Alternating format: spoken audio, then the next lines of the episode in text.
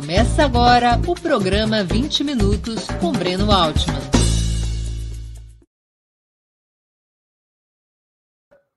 Bom dia. Hoje é 23 de novembro de 2022. Está começando mais uma edição do programa 20 Minutos Análise. Ainda não se passou um mês desde as eleições e o cenário político continua tenso. Além da mobilização golpista da extrema-direita, o presidente eleito é pressionado pelas forças liberais a se manter dentro da política econômica, em nome da qual se deu o golpe contra a presidenta Dilma Rousseff em 2016. Aliás, a mesma política econômica praticada por Jair Bolsonaro. Essas correntes liberais não foram capazes de apresentar uma candidatura presidencial competitiva, o que já, havia, o que já havia ocorrido em 2018, quando seu candidato foi Geraldo Alckmin, então no PSDB, e o resultado foi inferior a 5% dos votos. Dessa vez, ainda mais divididos, o nome dos liberais na corrida presidencial, o principal nome dos liberais foi Simone Tebet, que alcançou pouco mais de 4% dos sufrágios. Mas esse setor da sociedade, apesar de ter atualmente pouca densidade eleitoral, possui enorme influência nos maiores veículos de comunicação, está fortemente articulado com os principais grupos empresariais e tem forte penetração nas universidades. A crise do liberalismo no Brasil, que se arrasta desde 2018, empurrou parte dessa tendência, partidariamente identificada principalmente com o PSDB, o MDB e o DEM, atualmente União Brasil, levou essa parte dessa tendência a apoiar Lula contra Bolsonaro e a compor a chamada Frente Ampla, alguns desde o primeiro turno, ou alguns já no primeiro turno. Durante quase 25 anos, foram os liberais que comandaram politicamente a burguesia brasileira e o campo conservador. Da eleição de Fernando Henrique Cardoso em 1994 a debacle de 2018, quando perderam a liderança desse segmento, a liderança do campo conservador, para o neofascismo encarnado em Bolsonaro e seus seguidores. Embora tivesse alinhamento com a agenda econômica do atual presidente, a favor da qual votou seguidamente, a maioria dos liberais se contrapôs à mudança de regime político, à violação de direitos civis, à negação da ciência durante a pandemia e ao isolacionismo internacional praticado pelo governo incumbente. Quando já era claro o fracasso dos liberais nas eleições de 2022, na chamada terceira via, que esse, e, e já era claro que esse fracasso não seria menor que o de 2018, começou a se consolidar entre os liberais uma orientação política cujo objetivo mais imediato era derrotar Bolsonaro, ainda que fosse necessário, para tanto, marchar ao lado do PT. O cálculo dos liberais foi simples. Somente seria possível a reconstrução política do liberalismo, reassumindo a direção do campo conservador, se e quando o atual presidente fosse derrotado. Enquanto Bolsonaro não fosse derrotado, o liberalismo não teria chance de recuperar o seu papel de direção no campo conservador. Esse raciocínio levou a uma aproximação com a candidatura de Lula, o que se tornou viável porque também o petismo fazia um giro tático, considerando indispensável a aliança entre a esquerda e os liberais para enfrentar o neofascismo. Essa coalizão, no entanto, sempre se resumiu à questão democrática, à manutenção ou restauração da Sexta República, da Constituição de 1988. Eu utilizo esse termo Sexta República porque a cada Constituição que o Brasil teve na sua história republicana corresponde uma república. A primeira república é a da Constituição de 1891. A Segunda República, muito breve, é a da Constituição de 1934. A Terceira República é o Estado Novo, estabelecido pela Constituição outorgada de 1937. A Quarta República é a República da Redemocratização, da Constituinte de 1946, da Constituição de 1946. A Quinta República é o regime militar, que também outorga sua Constituição, como havia feito, como havia feito o Estado Novo, outorga sua Constituição em 1967, emendada depois em 1969. E a Sexta República é a República da Constituição de 1988. Pois bem, o que permitiu a unidade da esquerda e dos liberais na chamada Frente Ampla resumiu-se a questão democrática. A restauração e a manutenção, a manutenção ou restauração da Sexta República, da Constituição de 1988. Não há unidade programática natural entre esquerda e liberais em temas decisivos como economia, relações internacionais, educação e saúde, para citar apenas algumas matérias. Por essa razão, por não existir essa unidade programática, deflagrou-se imediatamente após o triunfo do Lula, de Lula, escandalosa pressão dos liberais para que o presidente eleito assuma componentes essenciais do programa dessa corrente, do programa do liberalismo, mesmo em aberta contradição com o resultado das urnas, que deu primazia à esquerda e não aos liberais. Essa pressão, na prática, é uma chantagem. O mercado, a imprensa e o parlamento farão da vida de Lula um inferno se o líder petista não ceder às pressões liberais.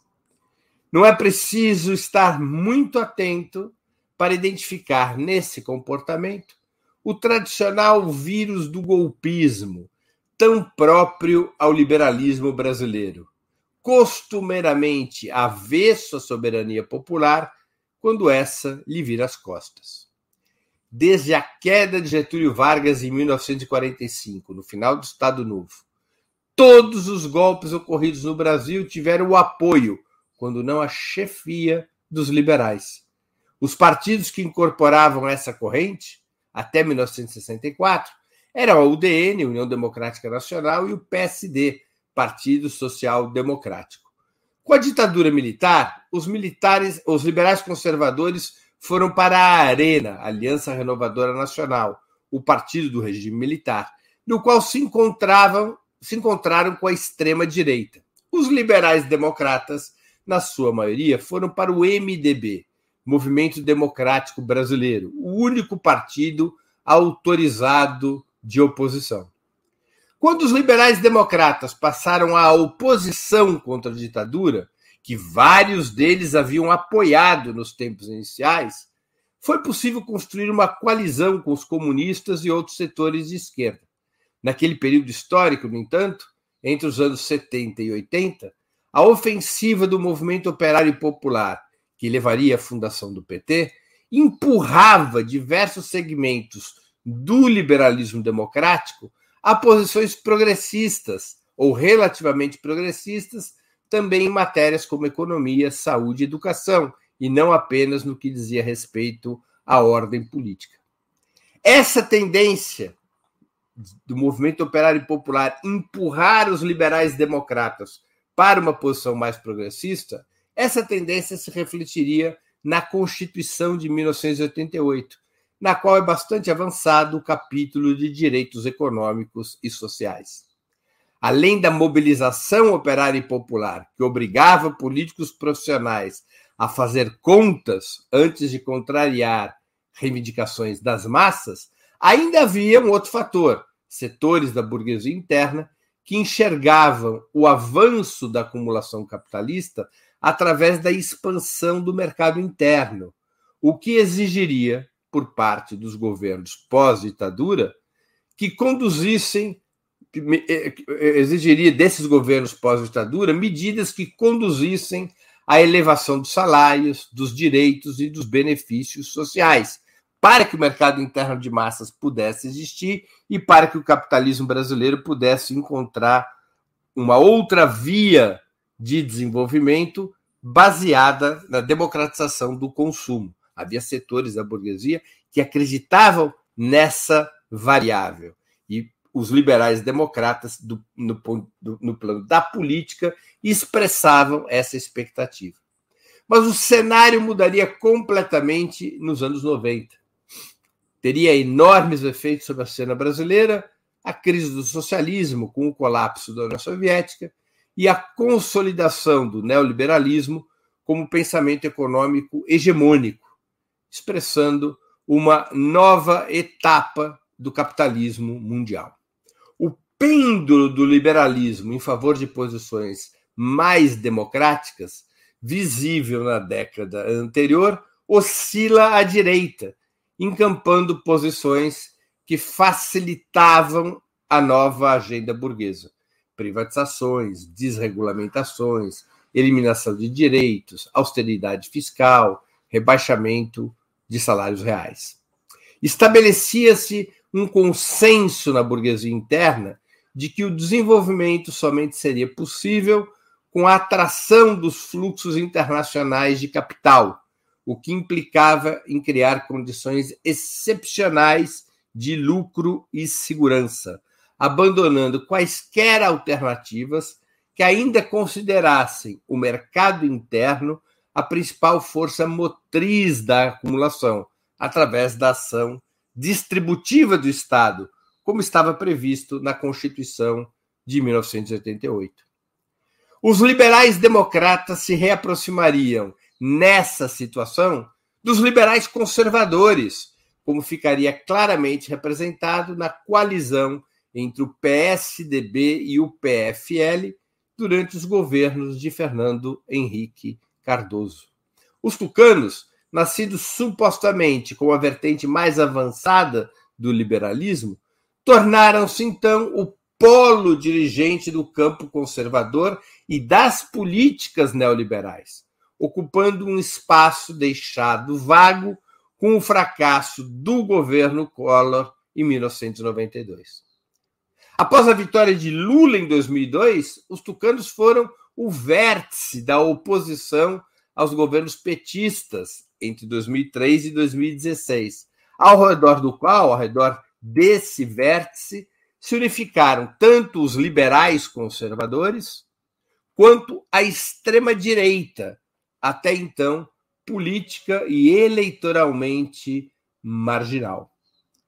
Desde os anos 90, contudo, o que pudemos assistir foi a confluência de todas as vertentes do liberalismo, das mais conservadoras às mais supostamente democráticas, a um programa cada vez mais privatista, a uma política internacional cada vez mais subordinada aos Estados Unidos e a um ódio cada vez mais irracível contra o PT. A partir de 2014, com a reeleição de Dilma Rousseff, os liberais assumiram a mesma atitude da velha UDN. Sem votos para derrotar a esquerda, deslizaram rapidamente para o golpismo, para o desrespeito ao resultado das eleições, para a sabotagem e a conspiração. Foram os liberais que, nessas circunstâncias, impulsionaram a Operação Lava Jato e lideraram o movimento pelo impeachment da presidenta constitucional. Também foram os liberais, com raras exceções, que atiçaram a prisão de Lula em 2018, retirando-o da disputa e permitindo a vitória de Jair Bolsonaro. Em todo esse processo golpista de 2014 até 2018, a liderança deste processo golpista não foi da extrema-direita, não foi de Jair Bolsonaro, foram dos liberais, do PSDB, do MDB e do DEM. Jair Bolsonaro era uma figura paralela, marginal. Quem tinha o comando do processo golpista eram os liberais. Claro, imaginavam que seriam eles mesmos, os liberais, os beneficiários do golpismo, com uma eventual vitória de Alckmin nas penúltimas eleições presidenciais. Mas deram com os burros na água. O fracasso do governo Temer, uma aliança entre PMDB e PSDB, que, sur, que é estabelecido depois da derrubada da presidenta Dilma Rousseff, esse governo Temer, tornado impopular por arrebentar com direitos dos trabalhadores e estar enlameado na corrupção, abriu caminho para uma troca de guarda no campo conservador, com a ascensão da extrema-direita e do bolsonarismo, como sabemos.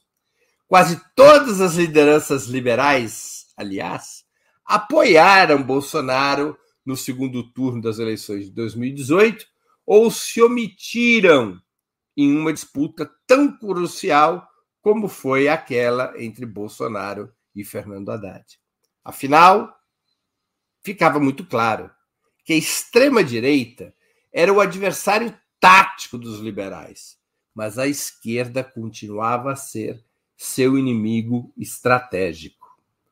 Os liberais também somaram seus votos no parlamento à aprovação das medidas econômicas enviadas por Paulo Guedes, funcionando muitas vezes como um puxadinho da extrema-direita, ao menos em matérias de economia. Não há novidades nisso, a propósito, isso não há novidade na história. Os liberais também abriram as portas para a chegada ao poder do fascismo e do nazismo no século XX, acreditando que essas forças poderiam ser úteis para enfrentar a esquerda e o movimento dos trabalhadores e depois descartá-las quando o serviço sujo já estivesse realizado. Esse golpismo liberal no Brasil, ele não é produto apenas de ideias e táticas políticas, é bom registrar isso, mas é especialmente resultado de uma tendência estrutural do capitalismo nacional, de natureza periférica. A burguesia é incapaz de conviver por um período mais longo com políticas, mesmo moderadas, que afetem a superexploração do trabalho, a dependência externa, o monopólio da terra e o controle do crédito. Não por razões morais, a burguesia é incapaz de conviver com políticas que afetem esses fundamentos. Embora essas razões morais também existam, como o sentimento escravocrata contra o povo.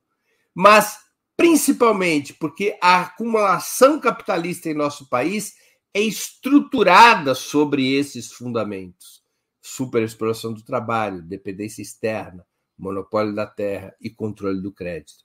Quando esses fundamentos são afetados, mesmo moderadamente, a burguesia entra em colisão com os governos que afetam, através de reformas, esses fundamentos.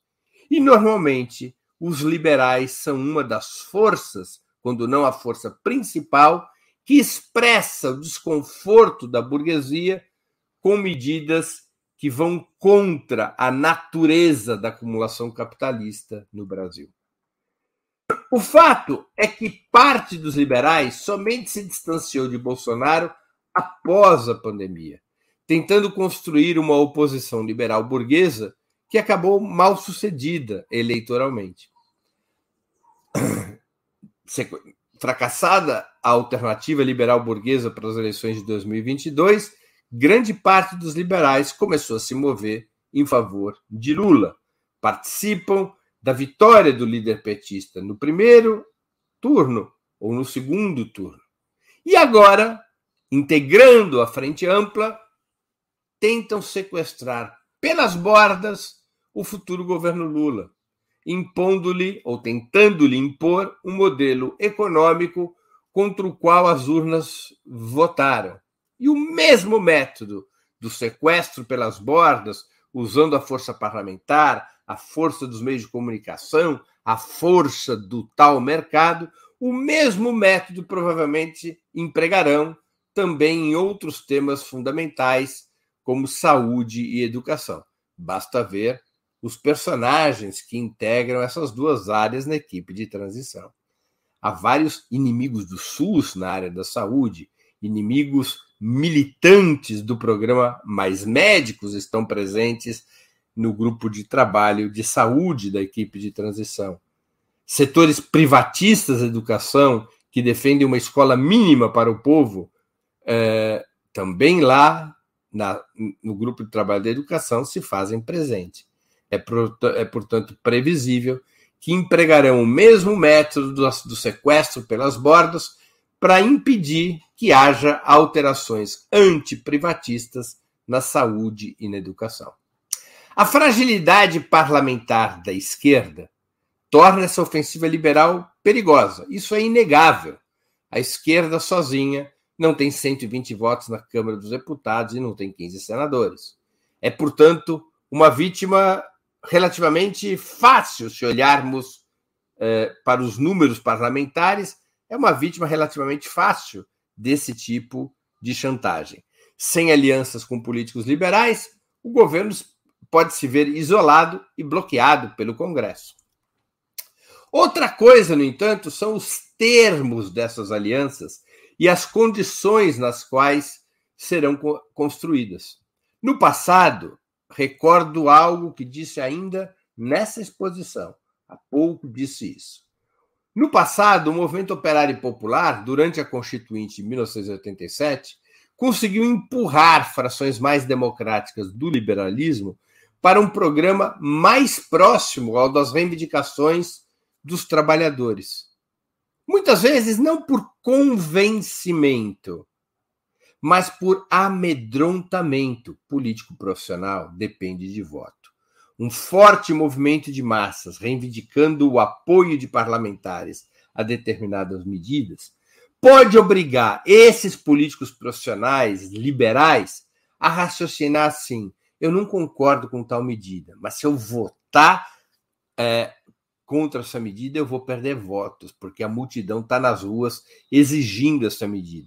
E nessas circunstâncias de amedrontamento e não de convencimento, na Constituinte de 87 e 88, muitos parlamentares acabaram votando favoravelmente a medidas progressistas.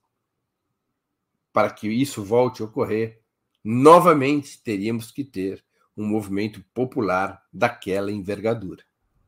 Sem disputa pública e firme contra o liberalismo e suas ideias, o PT e o conjunto da esquerda podem perder capacidade para construir a mobilização nacional indispensável à solução das dificuldades determinadas, tanto pela situação parlamentar quanto pelo ambiente desfavorável em outras instituições do Estado, como o sistema de justiça e as Forças Armadas.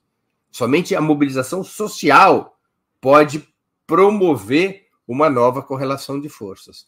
E para que esta mobilização social venha existir, parece ser fundamental que o governo e os partidos de esquerda travem um combate público contra as ideias liberais de natureza antipopular e reivindique o seu programa de mudança de modelo econômico, programa esse que tem muito maiores possibilidades de ganhar a aderência mobilizada das classes trabalhadoras. Nove fora, é aconselhável lidar com os liberais com um olho no gato e outro no peixe. Acolhidos os liberais na frente ampla, a esquerda deve ter juízo e saber que está dormindo com o inimigo. E é bom tê-lo sob controle, evitando criar jacaré no tanque, como no passado. Não vamos nos esquecer que o comando do golpe contra Dilma Rousseff veio exatamente do seu vice-presidente, Michel Temer, que era integrante do MDB, Partido Liberal aliado ao PT ao qual também se integrava Eduardo Cunha, presidente da Câmara dos Deputados. Em política, alianças às vezes são inevitáveis.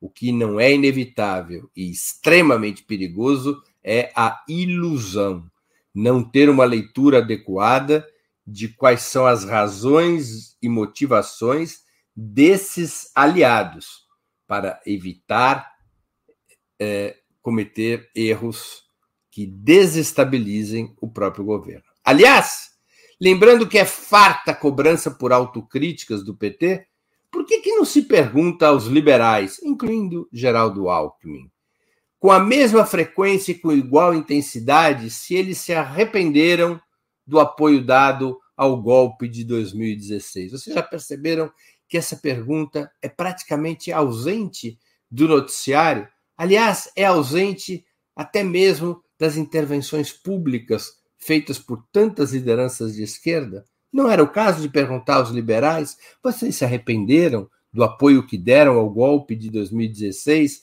que está na origem, que é o ovo do, da serpente da ascensão do bolsonarismo? Era uma bela pergunta a ser feita, e a resposta seria muito interessante para podermos responder o que esse programa propôs no seu título de divulgação. Os liberais abandonaram o golpismo? Se nós fizermos uma leitura histórica vamos nos dar conta que não, estão muito longe disso. Os liberais trazem estruturalmente no seu código genético o golpismo. É, essa atitude golpista dos liberais integra a sua trajetória na história brasileira. Antes de passarmos perguntas e comentários, eu queria lembrar vocês que tanto o site quanto o canal de Ópera Mundi no YouTube oferecem seu conteúdo de forma livre e gratuita.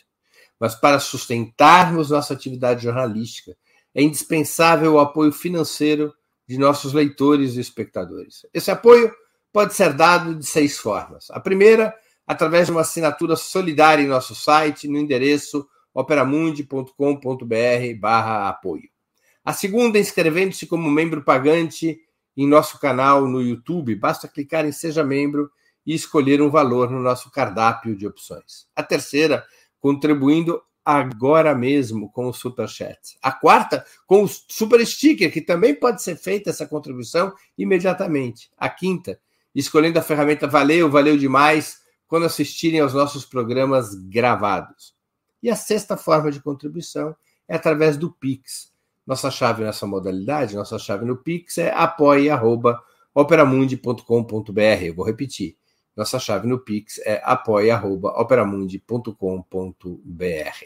Além dessas seis formas de contribuição, lembre-se sempre de dar like, de clicar no sininho e de compartilhar nossos programas com seus amigos e nos seus grupos. Se ainda não estiver inscrito no canal de Opera Mundi no YouTube, faça-o agora mesmo. Essa é a hora. A mais eficaz de todas as armas contra as fake news é o jornalismo de qualidade. Apenas o jornalismo de qualidade coloca a verdade acima de tudo. E esse jornalismo que a Opera Mundi busca oferecer todos os dias depende da sua contribuição, do seu engajamento, do seu apoio, do seu esforço, do seu bolso. Não importa que o valor com o qual você possa ou deseja contribuir seja pequeno, não importa o valor. Todo valor é muito bem-vindo, bem-vindo, porque o jornalismo independente e Opera Mundi vivem e avançam em função do seu apoio. Muito obrigado antecipadamente a quem puder contribuir. Vamos agora às perguntas e comentários dos nossos espectadores e espectadoras, se elas existirem. A primeira questão aqui vem do Bruno Machado, que contribuiu com o Superchat. Breno, se Lula rever reforma trabalhista e PPI, os ataques na Bolsa e no dólar deverão se estender em pautas bombas e pedidos de impeachment? Olha, Bruno, é difícil é, antecipar quais vão ser os movimentos. Né? É, o que nós podemos é, nos dar conta nessas semanas que sucederam à vitória eleitoral de Lula é que os liberais não vão dar sossego. Através dos meios de comunicação, através do mercado, através do parlamento, eles vão manter o máximo que puderem o governo Lula sob intensa pressão, buscando, se necessário, desestabilizar, desgastar, sabotar o próprio governo. É, essa é uma situação previsível. Os instrumentos que eles utilizarão já não são previsíveis assim. Não é? É, eles preferirão desgastar o governo Lula e resolver o problema do poder político em 26, aguardando as eleições? Acho até que é o mais provável hoje. Tentarão recortar o caminho, mais um impeachment na história brasileira para depor Lula e levar Alckmin à presidência e, com isso, os liberais voltarem ao governo sem voto. É uma hipótese, já aconteceu no passado. Não é a mais provável até 26. É, enfim, quais são os instrumentos que o liberalismo pode recorrer, eu não sei. Mas que o liberalismo, dentro e fora da chamada frente ampla, ele está tratando de pressionar o governo eleito, o futuro governo Lula, eu não tenho nenhuma dúvida, nem ninguém pode ter. É muito visível na cena política do país. É, essa foi a, a, pergunta do Bruno, a qual eu busquei responder. Será que temos mais questões? Parece que não. Parece que foi a única questão. As outras contribuições, elas são todas sem perguntas. Pois bem, se nós não temos novas questões, eu vou dar por encerrado o programa de hoje. É quase que um 20 minutos verdadeiro. Nós vamos encerrar em 30 minutos. Eu, e eu quero encerrar uh, agradecendo a audiência, em especial a quem colaborou ou vier a colaborar com a sustentação financeira de Ópera Mundi. Sem vocês, nosso trabalho não faria sentido e não seria possível. Um grande abraço a todos e a todas. Para assistir novamente esse programa e a outras edições dos programas 20 Minutos, se inscreva no canal do Opera Mundi no YouTube. Curta e compartilhe nossos vídeos, deixe seus comentários. O jornalismo de Opera Mundi é mantido com o seu apoio.